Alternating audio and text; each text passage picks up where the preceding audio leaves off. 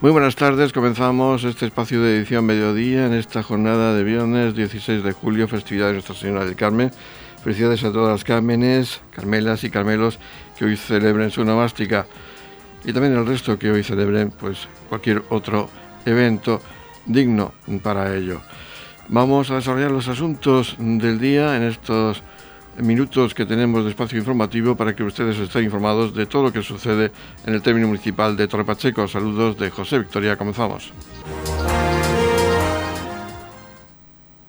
Les informamos de la situación del COVID-19 en el término municipal de Torre Pacheco. Les ofrecemos los datos proporcionados por el Área 8 de Salud Mar Menor del Servicio Murciano de Salud y correspondientes al jueves 15 de julio.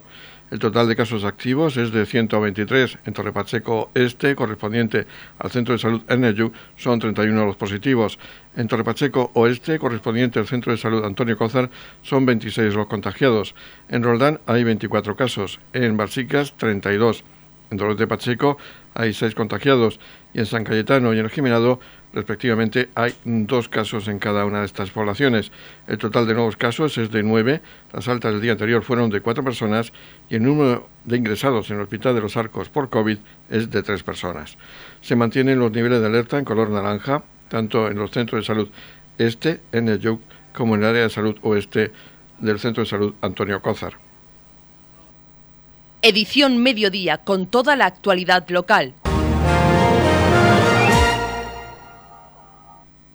El sábado 17 de julio, en horario de 16 a 20 horas, en el recinto ferial de IFEPA se va a llevar a cabo un cribado masivo a jóvenes con edades entre 16 a 30 años con prueba de antígenos para detectar la presencia del COVID-19. No es necesario pedir cita, todos los jóvenes están convocados, como señala a continuación la concejal de Sanidad del Ayuntamiento de Torre Pacheco, Debido a la situación pandémica que estamos viviendo estos días en Torre Pacheco, desde Salud Pública se ha decidido realizar un cribado masivo este sábado. El sábado 17, en horario de 4 a 8 de la tarde, se realizarán pruebas de antígenos a las personas entre 16 y 30 años. Todas las personas de esta franja de edad que hayan estado en contacto con positivo o que hayan acudido a esos locales de ocio donde se han detectado brotes pueden acudir este sábado al recinto de IFEPA en horario de 4 a 8 de la tarde. Todas las personas de entre 16 y 30 años. Edición Mediodía, Servicios Informativos. La comunidad de regantes del campo de Cartagena celebraba el jueves 15 de julio su Junta General Ordinaria y tras el correspondiente proceso electoral fue reelegido presidente de la comunidad de regantes Manuel Martín de Madrid. Y tenemos la posibilidad de nuevo de hablar con el pachequero Manuel Martín de Madrid tras esa reelección y lo primero es darle la enhorabuena a Manuel. Eh, muchas gracias, muchas gracias. ¿Qué supone esa reelección y sobre todo qué responsabilidad, sobre todo en esta época tan dura para los regantes? Bueno, pues la verdad es que sí, efectivamente es una época complicada. ¿eh? hemos tenido otras también, pero al final, pues lo que supone siempre tiene que ser así. Es un enorme orgullo y una gran satisfacción poder eh, trabajar por nuestra gente, por nuestro pueblo, por nuestra comarca, por nuestra región sobre todo por nuestro sector eh, que más queremos, que es nuestro sector productivo, el sector primario, la agricultura, y eso pues no deja de ser un, gran orgullo y una, una satisfacción tener esa posibilidad. Que en ese sentido, pues la verdad es que estoy contento y, y bueno, pues con, ganas de seguir luchando, por supuesto. Y ahora mm, también se juntan, bueno, estamos leyendo la prensa diaria y también el calor eh, también se ha metido por medio para dificultar los cultivos, para dañar los cultivos en, la región de Murcia. Sí, bueno, pero eso es algo que tenemos. Cuando no tenemos una ola de calor, pues tenemos eh, frío, cuando no, pues tenemos alguna granizada. Pero bueno, nosotros en el campo de Cartagena estamos en una zona privilegiada, y por eso, por eso es el campo de Cartagena, es la zona de producción de, de hortícola y también de cítricos por excelencia. ¿eh? En, este país eh, y es debido pues a las horas de sol, las buenas temperaturas, eh, bueno, eh, estos procesos o estos periodos adversos de la climatología pues suelen ser bastante leves en nuestra zona, hay otras zonas donde son mucho más, por ejemplo en el noroeste, en el altiplano de la región de Murcia, las granizadas y todo esto, las tormentas hacen mucho más daño que aquí, y por tanto, pues bueno, aquí estamos y tenemos que sufrirlo, son inclemencias meteorológicas y bueno, pues, pues el agricultor ya está acostumbrado a, a vivir también con esos elementos. ¿Y qué acciones prioritarias se ha marcado ahora ya tras esa reelección eh, realizar en primer lugar? Bueno, la prioritaria es disponer de agua. Cuando cogí, cuando asumí la presidencia de, la comunidad, estábamos sin agua, en 2017 corremos una situación muy complicada. Pudimos salvarla con el agua de Torrevieja, que entonces nos adjudicaron toda a nosotros.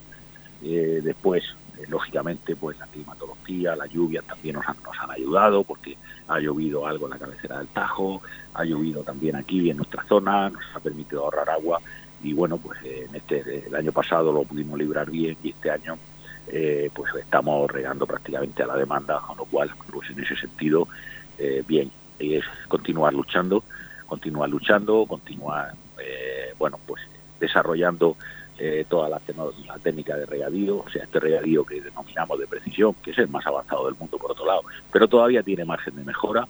Ahí estamos trabajando con las universidades, con el conocimiento, el saber científico, pues para mejorarlo, para optimizar más el agua y, el uso de fertilizantes y, y bueno, pues eh, en principio poder continuar, poder continuar optimizándolo todo porque esa línea de trabajo que se ha marcado es solamente el inicio, esa cooperación que se mantiene con las universidades para estudiar nuevos productos, también cómo mejorar los regadíos, es una idea que no va a cambiar por parte de los regantes, de la comunidad regante del campo de Cartagena. No, eso es algo que, bueno, nuestros agricultores, eh, yo creo que todos los agricultores en general, eh, y especialmente el campo de Cartagena, que es lo que nos corresponde, nuestro municipio, todo lo demás, son innovadores por naturaleza.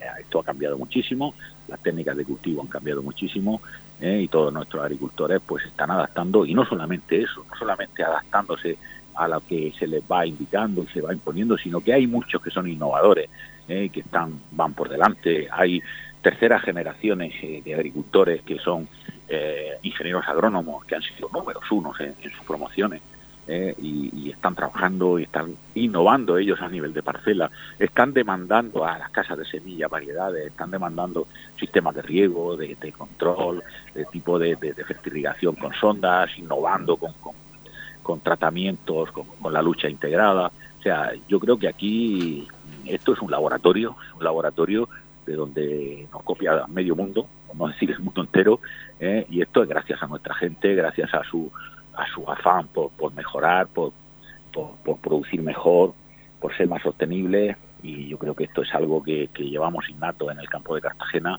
pero tenemos que continuar por ahí. Pues Manuel, muchísimas gracias por atendernos, enhorabuena por esa reelección y mucha suerte en este periodo que tengas que enfrentar de nuevo al frente de la comunidad regante del campo de Cartagena. Muchísimas gracias José y un saludo a todos los oyentes. Gracias. Edición Mediodía, Noticias.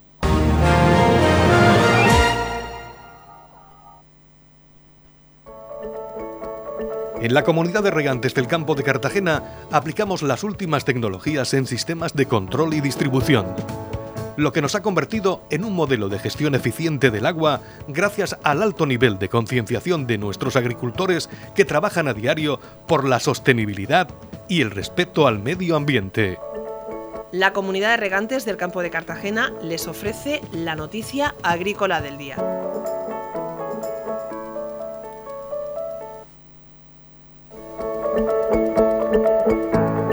En la noticia agrícola del día destacamos que la comunidad lleva a cabo la adecuación ambiental de las instalaciones del antiguo vivero de los cuadros y los ásperos. La adecuación ambiental de la zona que ocupaba el antiguo vivero de los cuadros y ásperos en el término municipal de Murcia ha sido el objeto de la inversión de más de 48.000 euros por parte de la Consejería de Agua, Agricultura, Ganadería, Pesca y Medio Ambiente con el fin de devolverle la accesibilidad y promover el área como punto de partida controlado para las diferentes actividades que se desarrollan en esos montes. El director general de Medio Natural, Fulgencio Perona, recordaba que el monte público de los cuadros y los ásperos, con una extensión de 1.455 hectáreas es por su situación y buenos accesos desde Murcia, Molina de Segura y Santomera una zona óptima para los usos recreativos y educación ambiental. Las obras realizadas han sido la demolición de las barbacoas en el área recreativa para prevenir incendios forestales, la retirada de las diferentes vallas existentes que acotaban el uso público del monte, la demolición del muro perimetral del vivero para facilitar la accesibilidad y la demolición de antiguas infraestructuras de riego y naves de almacenamiento. La Consejería tiene previstas nuevas actuaciones en la zona a lo largo del presente ejercicio y del siguiente que contribuirán a la mejora ambiental del monte de la zona del Coto Cuadros.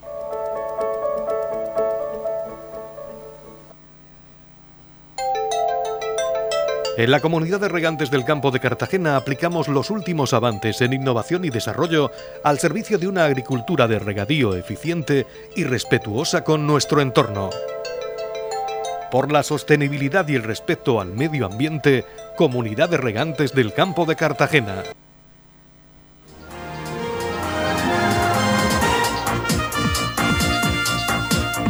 Edición Mediodía. Noticias. Pues ya estamos a punto de que comience la cuadragésimo primera edición del Festival Flamenco de los Ferros. Lo va a hacer con retraso, estaba prevista para el año 2020, pero todos saben, conocen los motivos por los que se ha tenido que aplazar para este año 2021 y por fin va a ser esa salida el 19 de este mes de julio, el comienzo de esta cuadragésima primera edición. Vamos a hablar de la misma con el presidente de la Peña Flamenca Melón de Oro de los Ferros, Mariano Escudero, organizadora mm, junto con el Ayuntamiento de Torre Pacheco de este certamen flamenco. Un saludo, Mariano.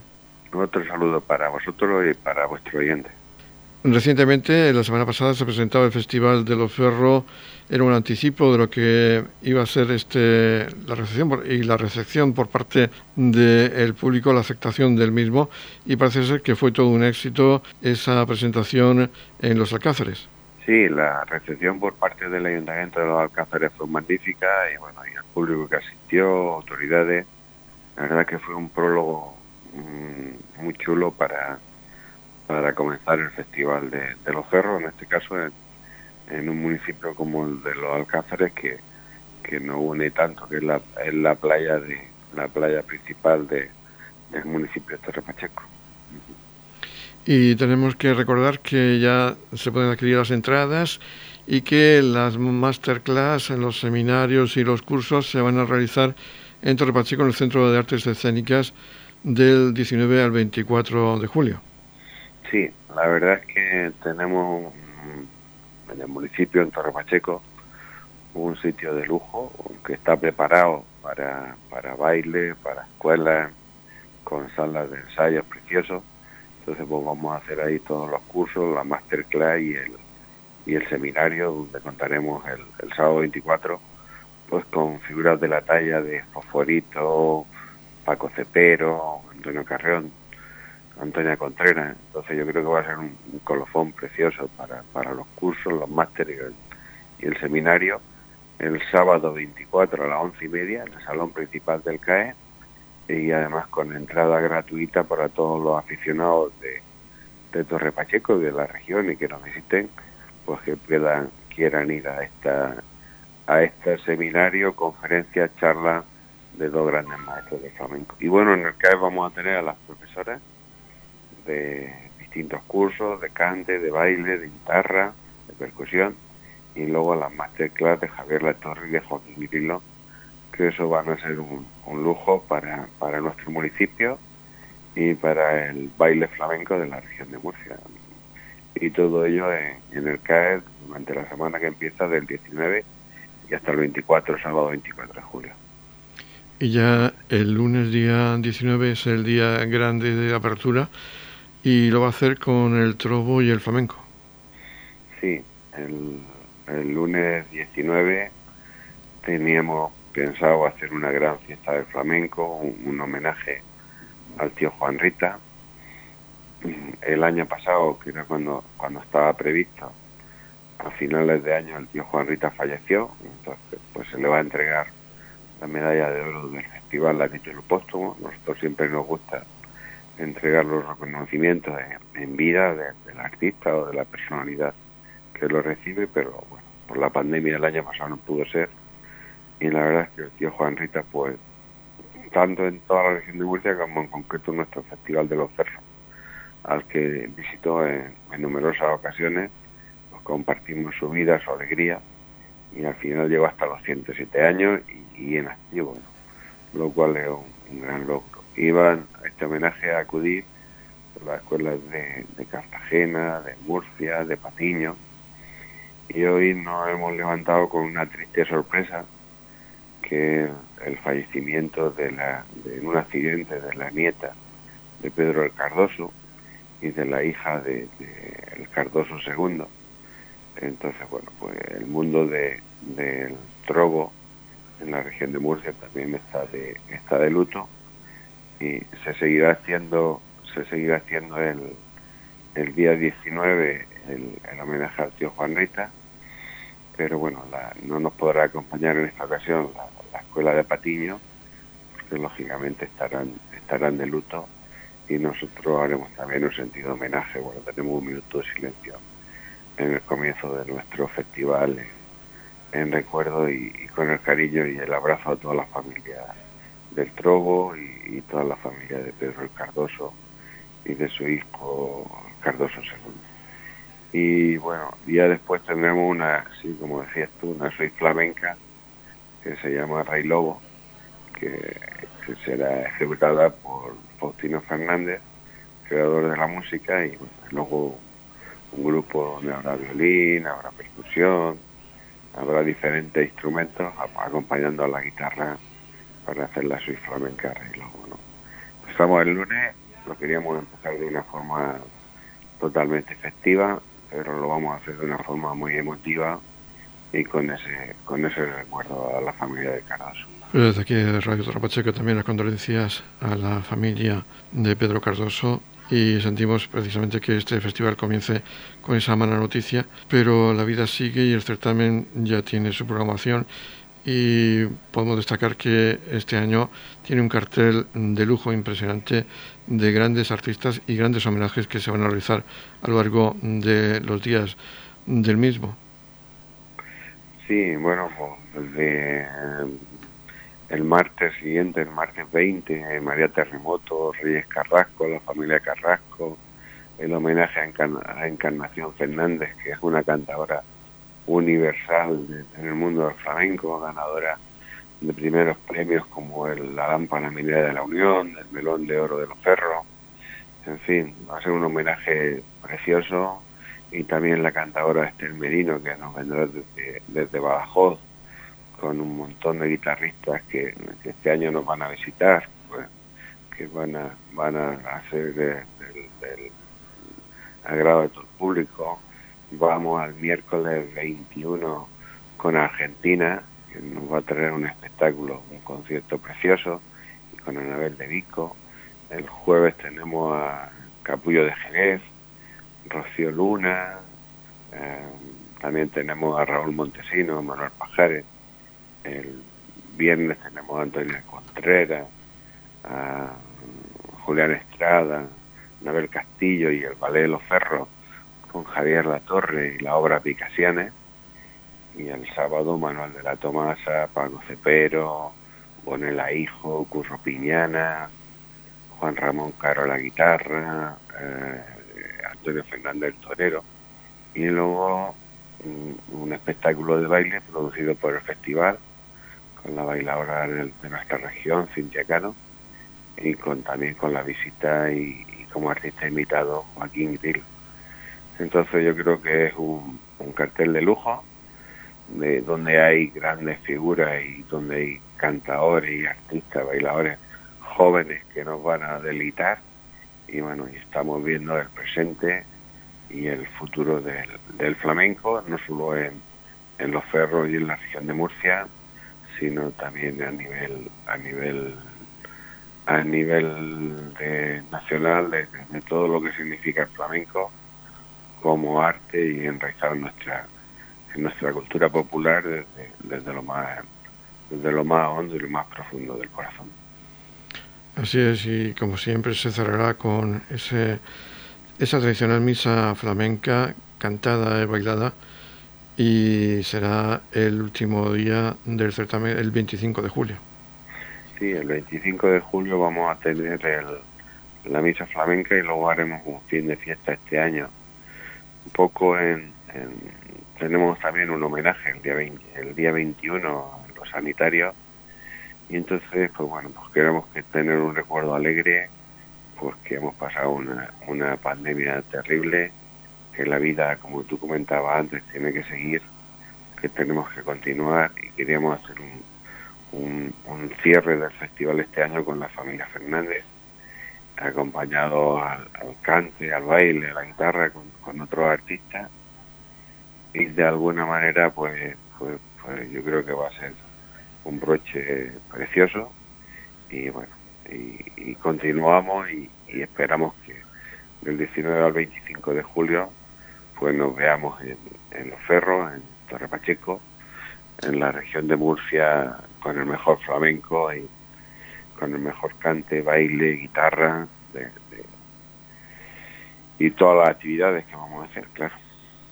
Pues ya saben que aquellos aficionados al flamenco ya están de enhorabuena porque el día 19 ya tienen esa primera jornada, ese primer contacto con el flamenco, todo ello a partir de las 10 de la noche en el recinto del festival y con todas las medidas sanitarias de precaución y medidas para prevenir los contagios, o sea que pueden asistir tranquilamente y que van a estar seguros en este recinto del festival. Muy bien, sí, desde luego el plan, el plan anti-COVID va a ser exhaustivo y, riguroso para asegurar la tranquilidad de todos los asistentes y así como de los, de los artistas. Va a ser flamenco, va a ser un festival seguro, con, con el 50% de aforo, pero guardando todas las medidas que nos recomiendan las autoridades sanitarias. En la comunidad de regantes del campo de Cartagena aplicamos los últimos avances en innovación y desarrollo al servicio de una agricultura de regadío eficiente y respetuosa con nuestro entorno. Por la sostenibilidad y el respeto al medio ambiente, Comunidad de Regantes del Campo de Cartagena. La Comunidad de Regantes del Campo de Cartagena les ofrece la información del tiempo. En la información meteorológica del día destacamos que hoy viernes 16 de julio tenemos cielos poco nubosos o despejados con intervalos de nubes bajas matinales en el campo de Cartagena. Temperaturas mínimas sin cambios y máximas en ascenso en el interior. Sobran vientos flojos dirección este. Máximas de 33 grados en la capital de la región. 29 grados de máxima en el mar menor con mínimas de 21 grados, mientras que en el campo de Cartagena se alcanzarán también máximas de 29 grados con mínimas de 23 grados.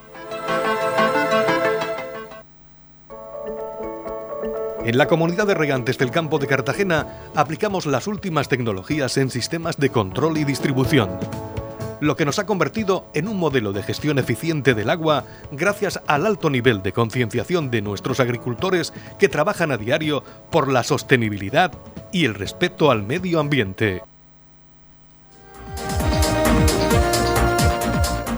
Y ya despedimos edición mediodía. La información local podrá las 20-30 horas con edición de tarde. Ahora les dejamos con la actividad regional que nos traen los servicios informativos de Radio Nacional de España. Les recordamos que este espacio de edición mediodía lo pueden escuchar en los podcasts de Radio Torre Pacheco. Feliz mesa para todos, muchas gracias por seguirnos cada día y estar ahí y muy buenas tardes para todos.